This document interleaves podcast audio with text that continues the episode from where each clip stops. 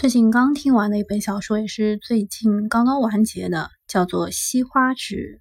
其实它的男主人公呢叫做顾燕西，女主人公呢叫做花纸，所以连起来就是西花纸。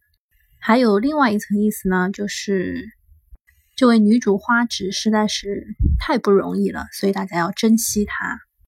这个呢也是一本穿越小说，但是它不是重生的，它是从现代穿越到了古代。一个叫做大庆的王朝，花纸在现代的身份是一个为家族事业而奔波的独立女性，而她的亲生母亲、妹妹还有舅舅却要陷害她，要害死她。这三个坏人啊，把她的刹车给弄坏了，而且严格计算是她进入山区的时候坏掉的。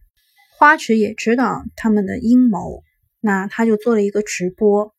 当车进入山区的时候。他的妹妹正好打电话来给他，说出了这一切的阴谋，那正好就向全天下的人直播了。所以花只是一个很狠的女人，她死了也要拉垫背的。没有想到呢，她死后没有去阎罗殿，而是去到了一个叫做大庆的王朝，重新开始了一轮生命。在大庆王朝，她的身份是花阁老家的大姑娘。这位大姑娘呢，大门不出，二门不迈。外界呢都说她长得奇丑无比，但是呢，只有她的祖父知道。花池虽然扮演着一个大家闺秀，长到十五岁，但是她的骨子里是一个非常惊才绝艳的人。花家每隔几代都会出这么一个人。故事的开端呢，是一次非常平常的朝会上，花老大人就向皇上进言说，要尽快的确立太子。皇上因为害怕花家在朝堂上的这个声势影响力，因为花家是跟着皇上的老祖宗一起开辟这片疆土的，那他就借机说他结党营私，把花家的男人们都流放到了边关。太后呢和花老太太是手帕交，出面求情呢，保住了花家十岁以下的男孩还有女眷留在了京中。花纸呢，本来是及笄了以后等待着嫁人的，她呢也是对抄家毫无准备，但是她就是比别人藏的多了一些。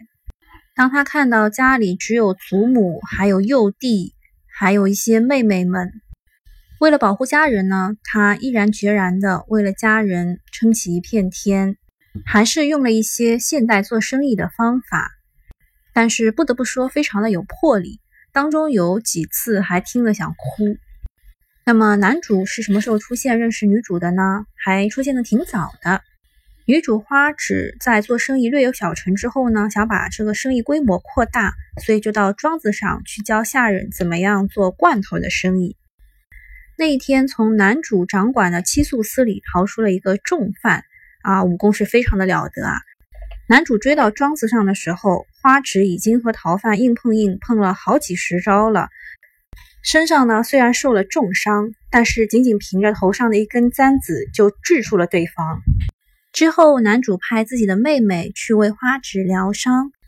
妹妹呢非常喜欢这位花纸大姑娘，因为即使妹妹脸上有伤，花指还是对她像平常人一样护着她，让丫鬟给她烧好吃的。男主渐渐对花纸大姑娘产生了好奇心，就易容去当了她的护卫。由于上一次田庄的事情呢，所有的护卫都要开始学习拳脚功夫，那他的妹妹就推荐了男主去。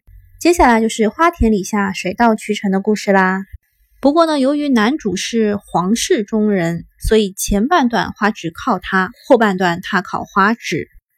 两个人在两年多的恋爱过程当中，经历过许多的坎坷。男女主都有自己的使命，女主是要保护家人，男主是要保护大庆。两个人经历过这些生死之后，感情更加牢固了。接下来说一说作者和演播。我觉得作者是一个非常有家国情怀的人，外族昭丽族在那里蠢蠢欲动。而我们年老的皇上却要开凿运河，显现他的功绩。这时候，作者就借花纸来表明他的态度。整部小说的亮点还在于，虽然女主是穿越的，从现代到古代，但是当中还有一个女生是重生的。他经历过了前世，知道了男主顾燕西是未来的皇帝，所以他就故意的去接近他。